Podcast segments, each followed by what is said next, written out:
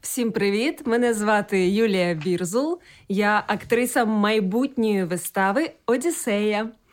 Привіт усім! Я Ольга Фіш. Я також акторка майбутньої вистави Одіссею. Всім привіт! Мене звати Ярослав Росі. Я не буду актором у майбутній виставі Одіссеї, але я буду допомагати дівчатам із хореографії.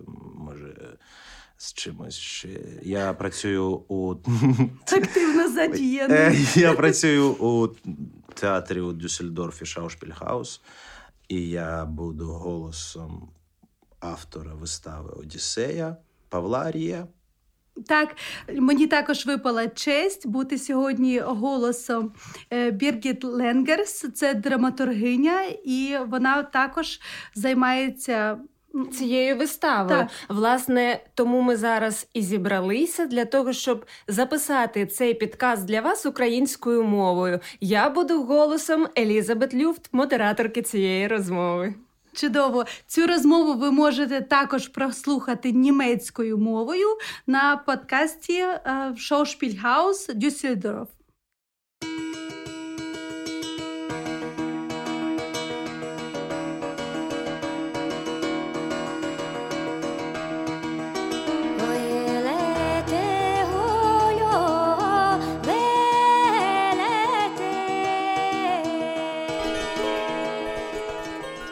Уважні слухачі цього подкасту вже зараз мали б помітити, що в цьому випуску щось змінилося, а саме вступна музика. Вона сьогодні інша ніж зазвичай. Пісня називається Весна. Це твір Мар'яни Садовської, української джазової музикантки, яка вже 20 років живе в Кельні і звідки їздить на міжнародні гастролі. Мар'яна Садовська, до речі, відома тим, що поєднує традиційну українську музику з сучасними міжнародними тенденціями. Почнемо сьогодні з її твору, тому що Мар'яна пише музику для нової вистави проекту Стат Колектив за участі людей з України. Із Дюссельдорфу, прем'єра якої відбудеться в лютому в театрі Дюссельдорфа. Вистава носитиме назву Одіссея. Автором цієї вистави став Павло Ар'є. Він написав її за мотивами Одіссеї Гомера. І за мотивами історій українських жінок. Режисером постановки став Стас Жирков, який, зокрема, був директором Київського театру на лівому березі Дніпра в Києві в Україні. Мене звати Елізабет Люфт. Я авторка і культурна журналістка. І в найближчі місяці до прем'єри вистави в лютому я буду розповідати про її створення. Скоріш за все, вийдуть чотири випуски підкасту. Я буду спілкуватися з митцями, відвідувати репетиції та заглядати за лаштунки. Тож ви почуєте досить багато різних голосів людей, які були змушені залишити Україну і тепер живуть тут з нами і виступають на сцені.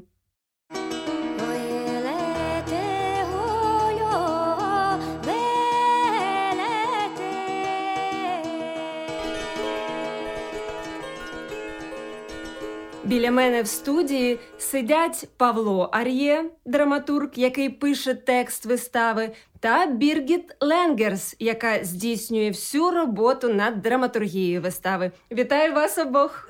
Вітаю! Привіт, Елізабет! Дуже добре, що ви тут. Я дуже рада, що ви прийшли і що ми разом записуємо цей випуск про Одіссею. Це все не так просто.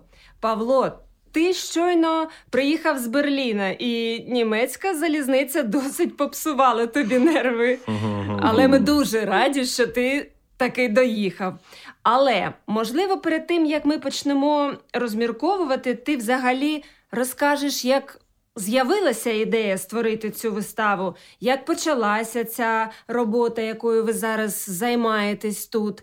Взагалі, розкажіть коротко про себе, Павло, хто власне ти такий і що привело тебе в Дюссельдорф?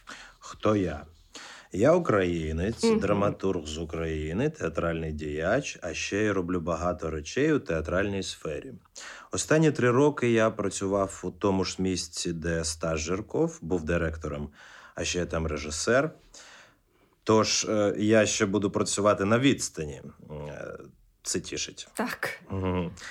Що ще сказати? Що мене сюди привело? Так, спробуй. Так, е, скажи ще, будь ласка, як так сталося, що чи ти так добре розмовляєш німецькою мовою? У мене була велика, дійсно велика історія кохання. М, Вона тривала 20 років. 12, 12? можливо. Е, Вона тривала 12 років. Ми так. за тобою слідкували і все знаємо про твою історію кохання. Вибачаюсь, я трохи нервую, коли про це кажу. Е, Вона тривала 12 років е, недалеко від Дюссельдорфа. Там Мгм. я, мабуть, трохи вивчив німецьку. А що взагалі привело тебе в Дюссельдорф? Я поставлю питання по-іншому. Мабуть, не що привело мене в Дюссельдорф, а хто? Біргіт. І, Угу. і я знаємо, е, Біргіт та я знаємо один одного вже давно. Ми разом е, зробили багато проєктів, і після мого вимушеного переїзду разом з батьками до Німеччини Біргіт надіслала запити на цей новий проєкт. І так я вважаю його дуже цікавим і, і, і з радістю беру в ньому участь. Одіссей в Дюссельдорфському драматичному театрі. Ми обов'язково дізнаємося ще більш детально, як ви познайомилися. Ну і взагалі про те, що відбувалося в останні місяці. А, тобто, ти приїхав у Дюссельдорф у лютому цього року, так? У березні, 16 Добре. березня. Угу. А ну порахуємо три тижні до початку війни в Україні. Тобто, у перші два тижні війни ти писав щоденник, так? Давайте ж послухаємо. Для мене повномасштабна війна почалася зі слова війна. Я прокинувся від, звуки, від звуків, схожих на вибухи. Перше, що я побачив, як світиться екран моєї мобілки. На екрані було написано Мама. Голос мами сказав війна. Мама сказала, щоб я збирався та їхав до неї, до Львову, міста на Західній Україні, яке вважалося найбезпечнішим, бо далеко від Росії. Або одразу в Німеччину. У мене дозвіл на постійне проживання в Німеччині. Я прожив 16 років. Е, Зараз я два роки працюю у театрі в Києві. Закінчивши, робо... розмо... е, Закінчивши розмову, я почав шукати квитки на поїзд до Львова. Все розкуплено на усі найближчі дні. Сайт постійно лягає. Очевидно, таких, як я, в цей момент тисячі. Я подумав: блін, де війна, а де Київ? Знову вибухи, реальні та близькі, здригання вікон, запах горілого на вулиці. Я ще не вірив, такого не може бути з нами у 2022 році. Зібрав рюкзак, документи, пару трусів, пару шкарпеток, футболку, яблуко, воду, антидепресанти, заспокійливе, знеболювальне. Почав хаотично думати про те, як виїхати, виїхати, і про те, як заспокоїти маму. Дзвінки, чати, новини з всіх каналів одночасно. Бігання із кімнати в кімнату вивертання в місто шарф на підлогу, повтор одних і тих самих дій по колу. В якусь мить я зрозумів, що я зараз здурію, якщо не зупиню цю в собі метушню. Я все повимикав, вимкнув в телефоні звук, одразу захотілося спати. Це типово моя реакція на сильний стрес. Сон це найкраще, що я міг зробити.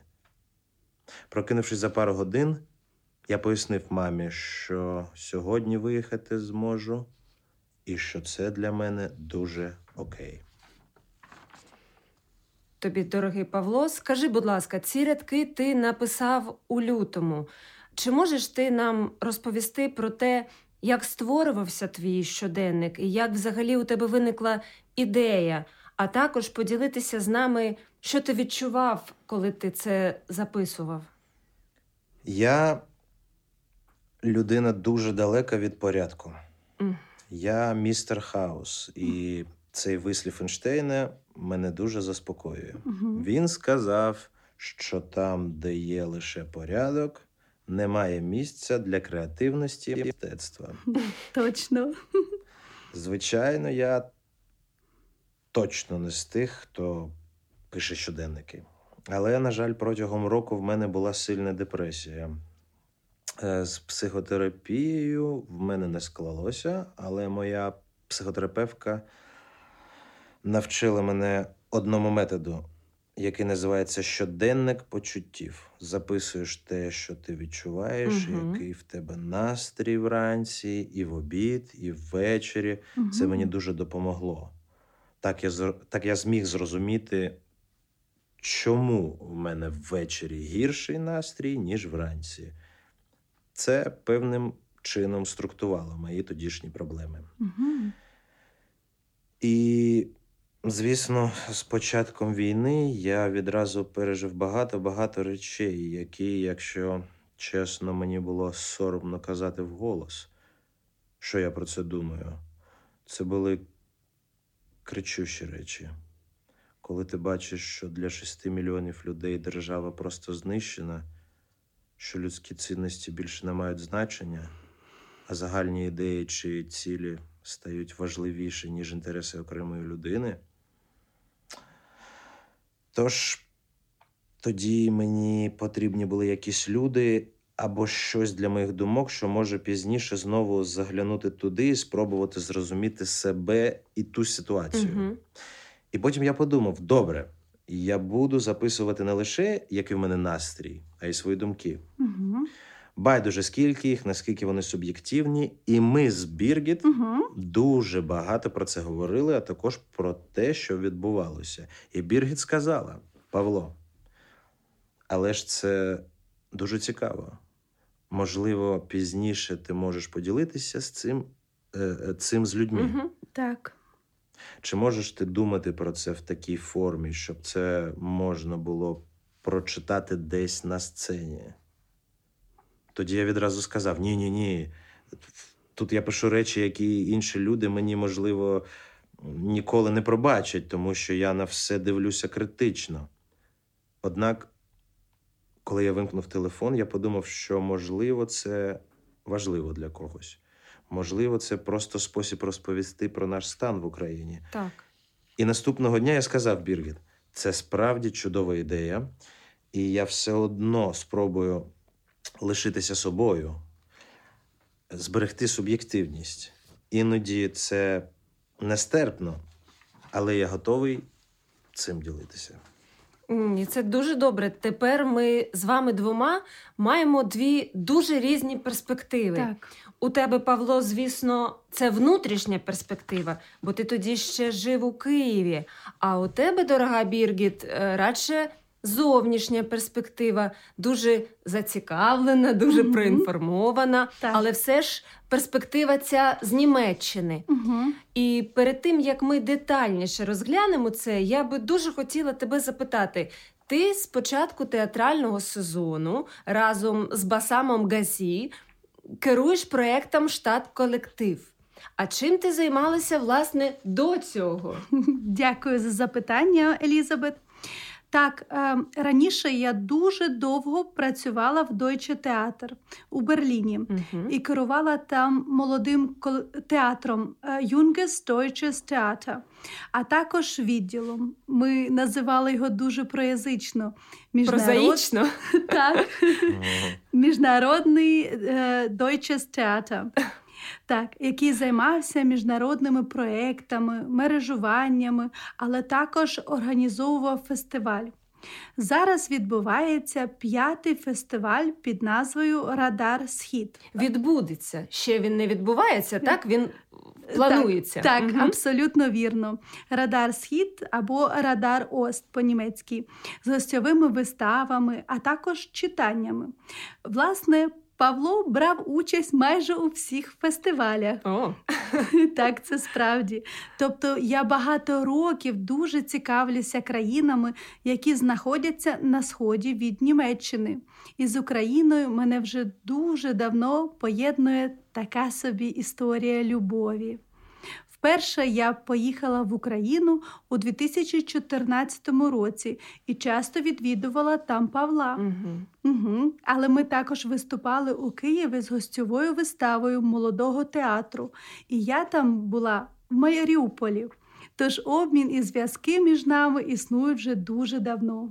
Це цікаво. А як ви познайомилися? Цікаве запитання. Насправді ми познайомилися на так званому осінньому таборі. Я ось знов розкопала його програму.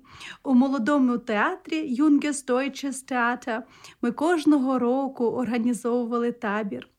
Зі ста учасниками віком від 12 до 22 років. Нічого це Так, діапазон. насправді.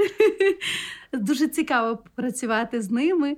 А 2015 року відбувся міжнародний табір, який називався Світ і мережа, що тримає нас разом або що ми поділяємо один з одним.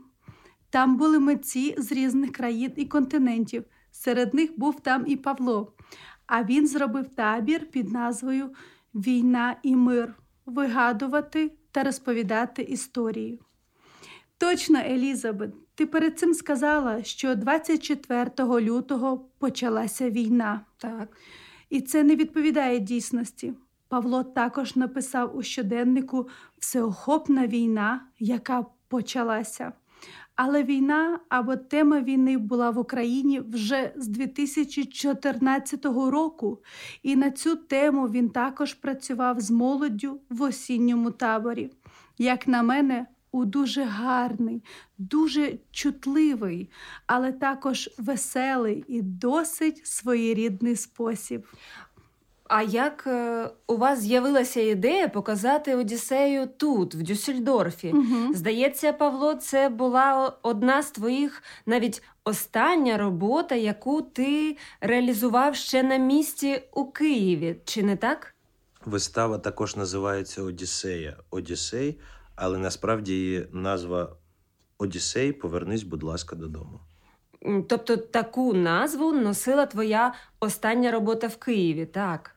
Тоді для мене було дуже важливо знайти голос Пенелопи і суттєво не давати їй його, тому що я чоловік. Мгм. Я нікому не можу давати слова, тим паче жінці. Жінка має завжди так само, як інші люди, слова. І моя ціль була якраз дізнатися, де вони приховані, чому вони приховані. У Гомера мова йде про завжди, е, завжди про Пенелопу. Угу. Але Пенелопа говорить так мало, завжди хтось інший каже, що вона думає, хтось Так. інший каже, що вона має робити, хтось інший приймає рішення. І так я думаю, що Одіссея це перший світовий документ, тобто найстаріший світовий документ, який є підтвердженням нашої культури і цієї влади патріархату. Тому було дуже важливо звернутися, звернути на це увагу угу. і працювати з цим.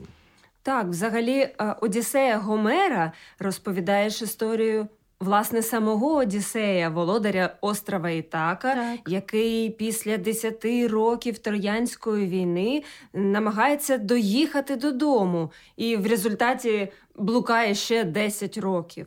І його дружина Пенелопа чекає на нього протягом цих багатьох років. І врешті Одіссей після численних пригод повертається додому просто невпізнаним жебраком. Мгм. А чи відіграє вистава, яку ти, Павло, створив у Києві, тут тепер цю історію в Дюссельдорфі? Чи відіграє вона для вас яку-небудь роль взагалі? Я, я би сказала, Угу. що це був вихідний пункт. Ми також будемо працювати з текстами, які написав Павло обов'язково. Їх якраз зараз перекладають на німецьку мову, на дуже ліричну, дуже вишукану, але й високу мову. Тобто це буде рівень тексту Театральний сезон проєкту Штат Колектив має цього разу девіз від'їзд. Тому це дуже добре підходить. Тобто Одіссея на тему від'їжджати, тому що це описує ситуацію, коли людина полишає щось старе, рідне, вирушає у невідоме з усіма страхами, але й з усіма надіями чи можливостями, які пропонує інше місце, до якого вона, можливо, дістанеться. І тому, на мою думку, така історія, такий великий міф, як Одіссея, має значення. І як пояснив Павло, саме з перспективи жінки. Так, так.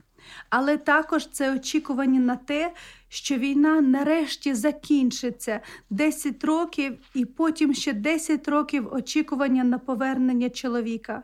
З самого початку було ясно, що ми хочемо розповісти й поставити цю історію на сцені зі змішаним ансамблем, тобто з українцями, які зараз живуть у Дюссельдорфі в Екселі, і з жителями Дюссельдорфа, які тут, у себе вдома, і тут все дещо по-іншому. Пенелопа тепер чекає на повернення свого чоловіка та інших героїв, і воїнів не вдома. Жінки ж перебувають в екзелі, вони якраз не вдома.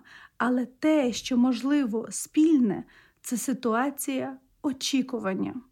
І ти це також так описуєш, Павло. Тобто цей стан людини, цю невідомість, як власне буде виглядати майбутнє, і цей стан очікування як свого роду дивне не місце, в якому вона перебуває. Там буде відбуватися дія нашої Одіссеї, справді у свого роду залі очікування у такому собі перехідному місці. Тобто це означає, що перенесення цієї вистави на сцену майже само собою напросилося, власне, через сьогоднішню суспільно-політичну ситуацію, вірно? Так, мені здалося це очевидним. І коли я сказала Стасу і Павлу, давайте попрацюємо з цим і проведемо інтерв'ю і подивимося, як ще ми можемо тлумачити це для нас і перенести в теперішнє. Нам одразу відкрився сенс, і ми сказали так. Ми це зробимо. І що була потім, Біргіт? Що ж, зараз це робота в процесі, тобто не між іншим, а ми в неї занурилися. Ми зараз повністю задіяні. Є ансамбль, є декорації, є музикантка. Перші репетиції вже фактично розпочалися.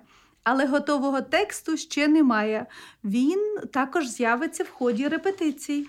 А зараз, наскільки я знаю, у тебе позаду кілька тижнів дуже інтенсивних досліджень і подорожей, вірно? Так. Справді так, я подорожувала в жовтні і знайшла кілька фестивалів та подій, які входять в цей контекст, і про які я подумала, що було б цікаво поїхати туди і послухати, подивитися, хто їх відвідує, хто виступає, про що там говорять. Серед них був невеликий фестиваль Goethe інститут Векселі, який проходив у Берліні і був присвячений нашій Україні. На нього запросили багато митців з різних галузей, письменників, режисерів, художників. Mm-hmm. Так, щоб показати їхню творчість, були також запрошені на гостьові виступи. І я там познайомилася з чудовою акторкою, авторкою. Авторкою, угу. так, дякую. Іриною Цілик, яка читала поезію. Її збірка поезії це, до речі, моя перша книга, яку я купила українською мовою. Вона почитала з неї і розповідала, для кого вона її написала а саме для подруги, яка чекала на повернення свого чоловіка, який зараз загинув на війні. Вона одна з тих молодих вдів. І цей вірш дуже сильно мене зворушив, і я тоді це запам'ятала. А потім я поїхала до Павла в берлінський ансамбль.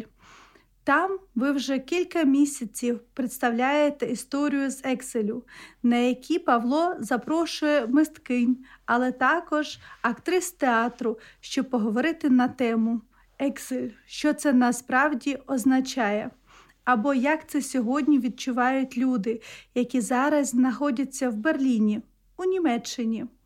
Саме так і третя поїздка. Ми теж були разом, Павло і я. Це було у Бауцені, де теж проходив фестиваль Марі... Мрія про батьківщину. Нас запросили навіть нас трьох. Стас теж там був. І ми читали там щоденник Павла, і я також говорила зі Стасом про це, про співпрацю і про український театр у Німеччині. Mm, тобто за цей місяць ти чимало поїздила заради Одіссеї. Саме так.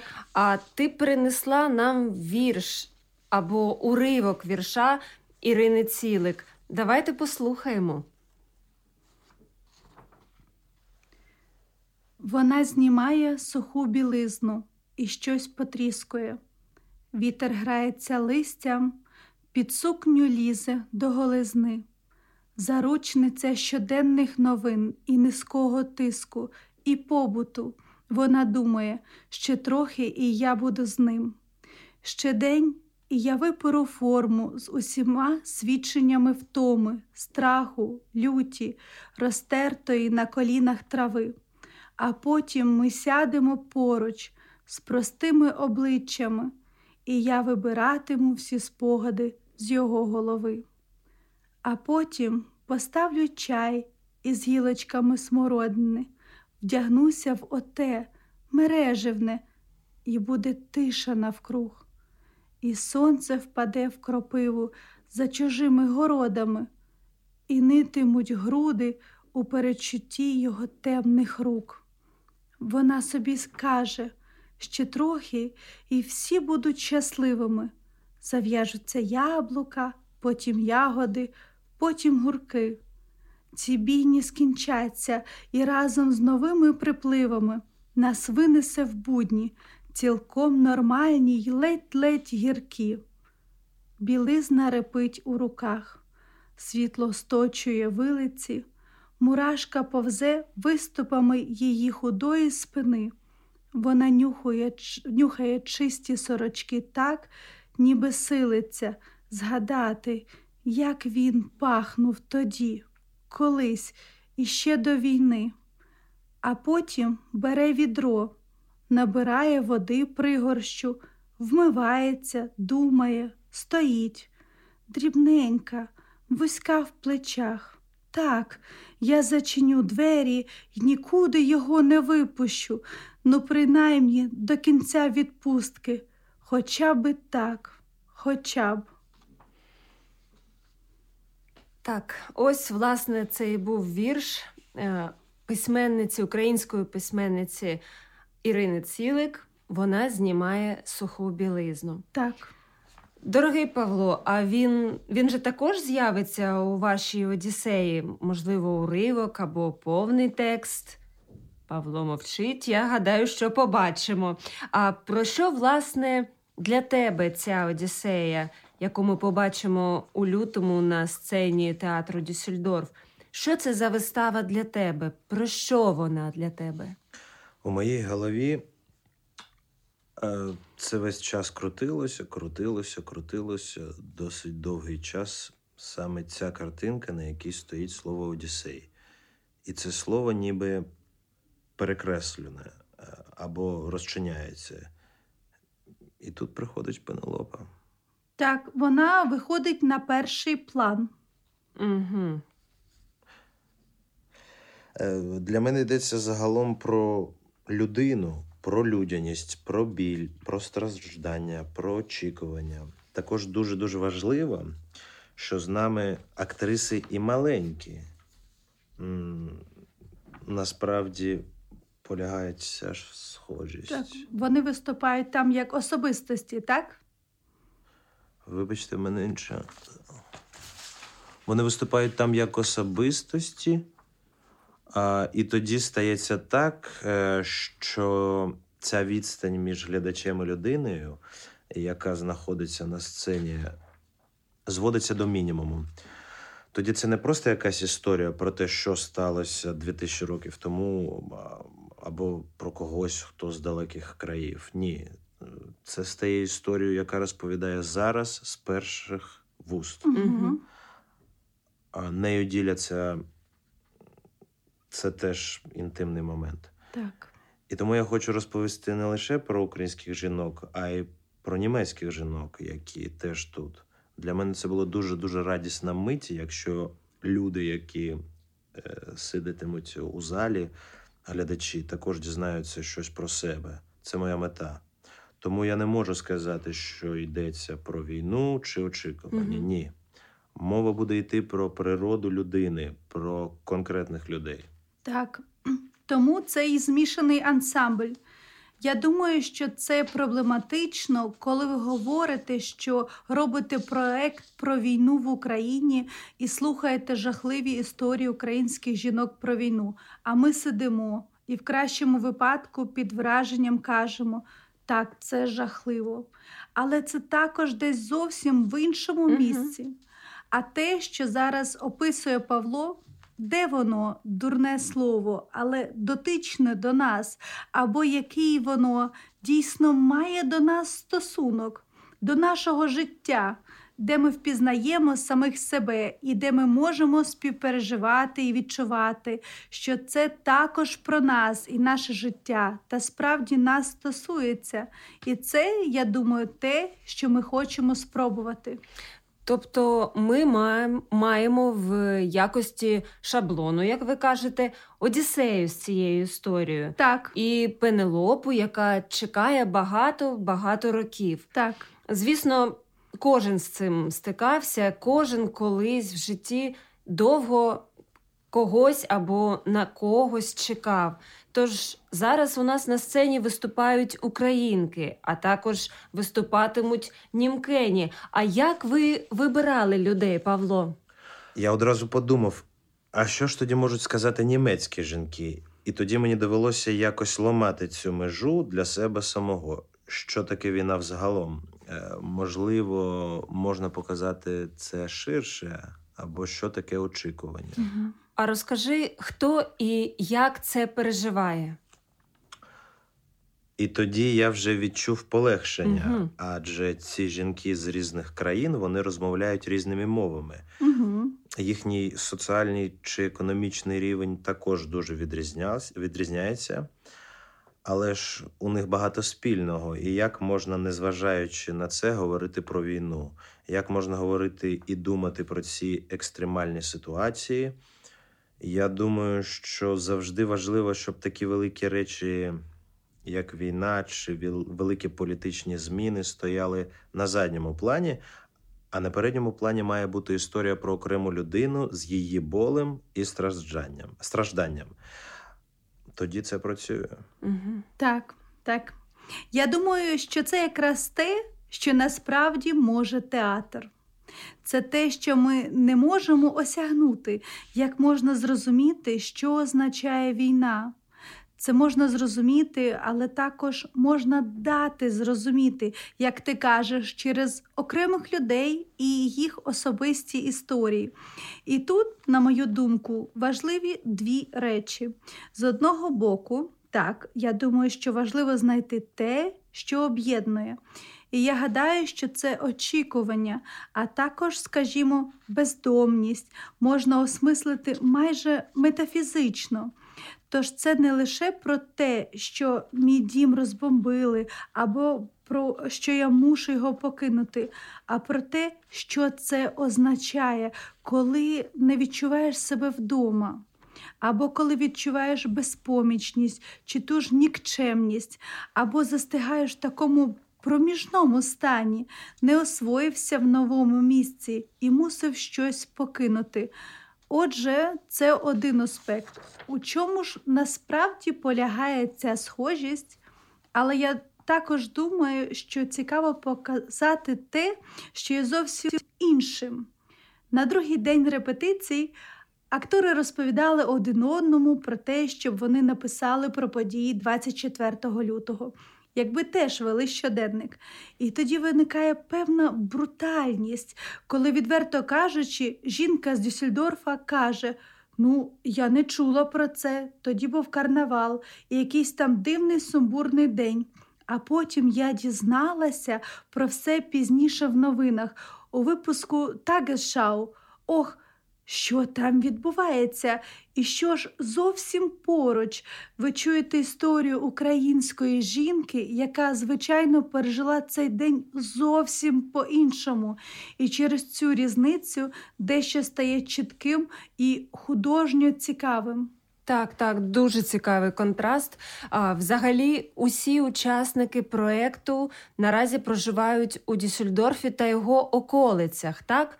Так. Але і українці також приїхали з різних регіонів України. Угу. Це так і є?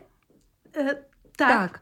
Угу. А як ви здійснювали цей відбір і скільки років учасникам цього проєкту? Угу. Так, е, дуже добре запитання.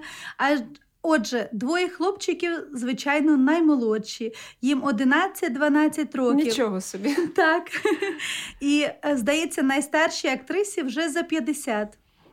А хто з жінок наймолодший? Угу. Альрун, вона з Дюссельдорфа, їй зараз 14 чи 15.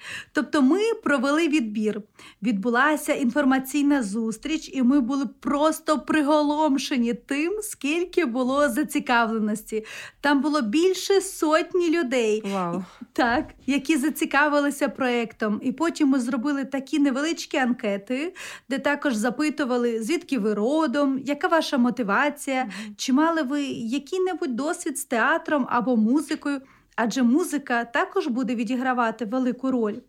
А потім ми запросили їх невеликими групами на вихідні і провели своєрідний відбірковий воркшоп, де ми робили з ними різні вправи, імпровізували, але також слухали історії. І в результаті ми зібрали ансамбль, який був максимально різноманітним, тобто з дуже різними біографіями та історіями. Одна жінка, наприклад, з Криму, є люди з Херсона, з Ірпеня, з Києва, з Харкова. Тобто це люди з дуже різних регіонів і міст, які також дуже по-різному страждають від цієї війни.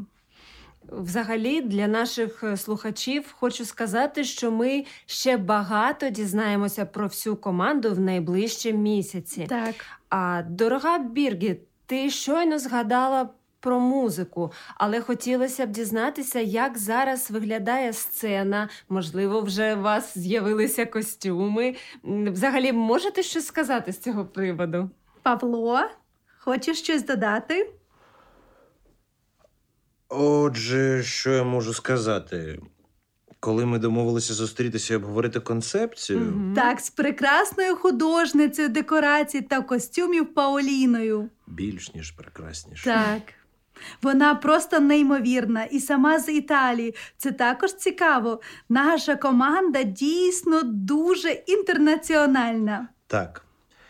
І я просто сказав, що мене дуже вразило е, це уявлення про те, що таке очікування. І тут приходить Пауліна з ноутбуком, і я не повірив своїм очам, як це витончено і як глибоко. Це виглядає так є, власне, два рівні. Угу. На передньому плані досить знайома нам картина.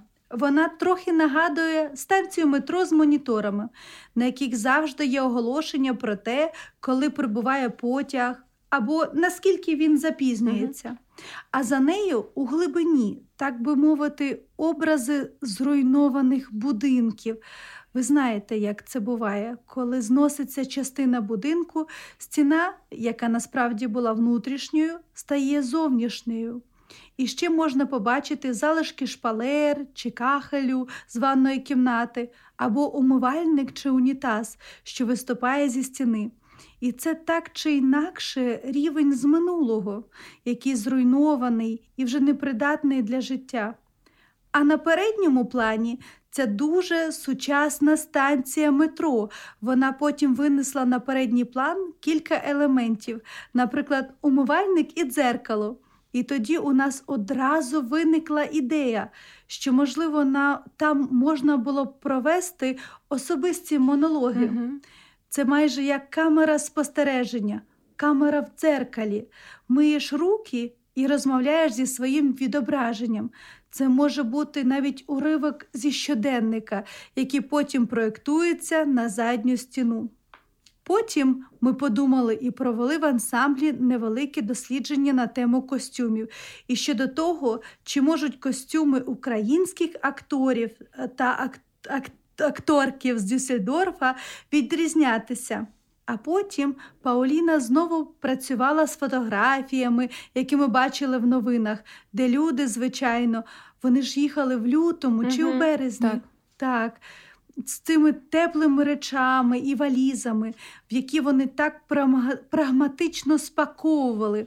І тоді ми почали невеличке опитування і записали, запитали в українок, що для вас є характерним, як одягаються німецькі жінки і як одягаються українські Цікаво. жінки. Так. І тоді я була змушена посміхнутися, тому що більшість українок симпатію відзначили, що німкені носять зручні речі. Так, це було дуже приємно. А нам би хотілося б частіше одя... надягати щось красиве. Ще було б цікаво, а що ж вони взяли з собою? Коштовні речі, улюблену сукню, щось дорогоцінне чи більш практичне, добротний зимовий одяг. І може, на завершення, Павле, ти розкажеш, що взяла з собою твоя мама? Дуже цікаво, до речі. Отже, наш виїзд. Нам треба було дістатися до Німеччини. Угу. Під час повітряної тривоги ми сиділи у підвалі, і нас, у нас було дуже мало часу на підготовку. А ще кицька вижить, Бажить. важить. А ще кицька важить. Досить велика, так? Да, 9 кілограмів. Е, Справді величезна. Е, Я її можу носити лише у рюкзаку. І тоді я сказав, що кожен бере свій рюкзак, і додатково візьмемо одну спільну валізу, щоб ми могли легко пересуватися. Так. Батьки вже старенькі, рухатися їм складно. І я весь час думав, чому ця валіза така важка, ніби в ній каміння. Але я подумав: ну добре, мамо, я не буду зараз питати, бо батьки були дуже засмучені. Під час поїздки вона не могла говорити, і це було дуже важко. Так. Вона не могла їсти, і я дуже хвилювався. Нарешті ми приїхали до Кьольна. У мене там дуже хороші друзі. Я знаю їх вічність. Угу. А квартира у, у них пустує, бо вони працюють за кордоном. Вони мені кожен день казали: Павло, приїжджай, привозь батьків. У нас для тебе є хороша квартира. Ми відкриваємо валізу, і я бачу шість чи сім склянок, е, скляних банок е, з тушкованим м'ясом. Чудово. Тобто, Банки з консервацією. І, здається, багато палок сухої ковбаси теж. А я кажу мамі, що ми приїхали в Німеччину. Тут є все і можна дешевше, ніж у нас. угу. А потім мама не могла мені відповісти, навіщо вона взяла це з собою. І, звичайно, це дуже комедна історія, але Так. це не смішно. Ми обоє, моя бабуся і я, пережили голодні часи, Мгм. і перше, що спадає на думку автоматично, взяти їжу, ще Мгм. їжі, багато їжі. Але я три дні не міг цього осягнути. Так. Так, це дійсно люди збираються в, так, в такі темпи. Але про все це ми ще і ще багато про чого різного і цікавого ми дізнаємося вже в наступних випусках. Угу. Взагалі, о, до речі, у наступному випуску, наприклад, ми розповімо вам про роботу над виставою ще більш детально. Ви почуєте розмови Павла з іншими акторами, про яких ми вже коротко згадали, і про те, як він на основі цих розмов, цих інтерв'ю з ними, звісно, на основі античного тексту Гомера.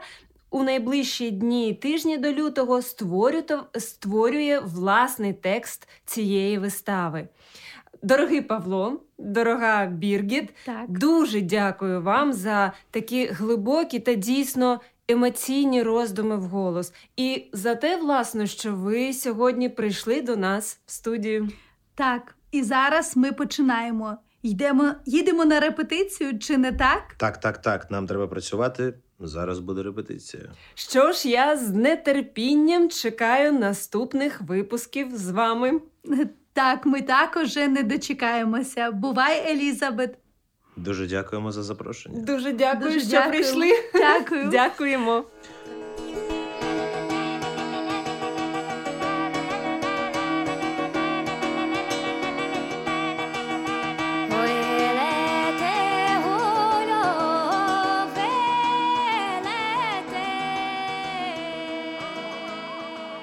Отже, ми закінчили українську версію для вас е, цього діалогу, важливого діалогу. І зараз я, Юлія Бірзул і мої колеги сподіваємося, що ви. Зацікавились майбутньою виставою Одіссея і обов'язково прийдете до нас на прем'єру. Так, е, обов'язково чекаємо на вас. Ми всі, е, ті, хто приймають участь в виставі, ті, хто залучені до вистави. Ми чекаємо вас усіх 10 лютого 2023 року. Обов'язково купляйте квитки, не засмучуйтеся і не переживайте, що ви не знаєте німецьку мову, тому що вистава буде йти частково українською і частково буде йти переклад з німецької на українську мову. Тому ви зрозумієте абсолютно все. Чи не так, Юля? Абсолютно вірно, тому що якщо ви уважно слухали цей підкаст, то ви зрозуміли, що у виставі гратимуть актори і українські і німецьк, з німецької сторони. Тому о, ми дуже дійсно м, вкладаємо багато емоцій, багато своїх власних. Переживань, хвилювань і спогадів, тому що ми реальні люди, ми не запрошені актори, ми люди, так. які пережили цей досвід, і дуже хочемо поділитися ним з вами, щоб ви його зрозуміли. Тому дуже чекаємо на вас. Ярослав, шановні пані та панове, запрошуємо вас на інші вистави у Дюссельдорф Шаушпільхаус. Приходьте, це дуже гарний театр. Так, так. Обов'язково приходьте до Одіссеї. І ще ми маємо дуже багато інших вистав. Так, Тому ласкаво так, просимо. Так. Ласкаво ми всіх дуже дуже чекаємо. Ми, як Пенелопи, чекаємо вас на цю виставу. Гарно підмічено. Дякуємо. На все добре. D-Radio, der Theaterpodcast des Düsseldorfer Schauspielhauses. Im Netz unter www.dhaus.de und auf allen gängigen Streaming-Portalen.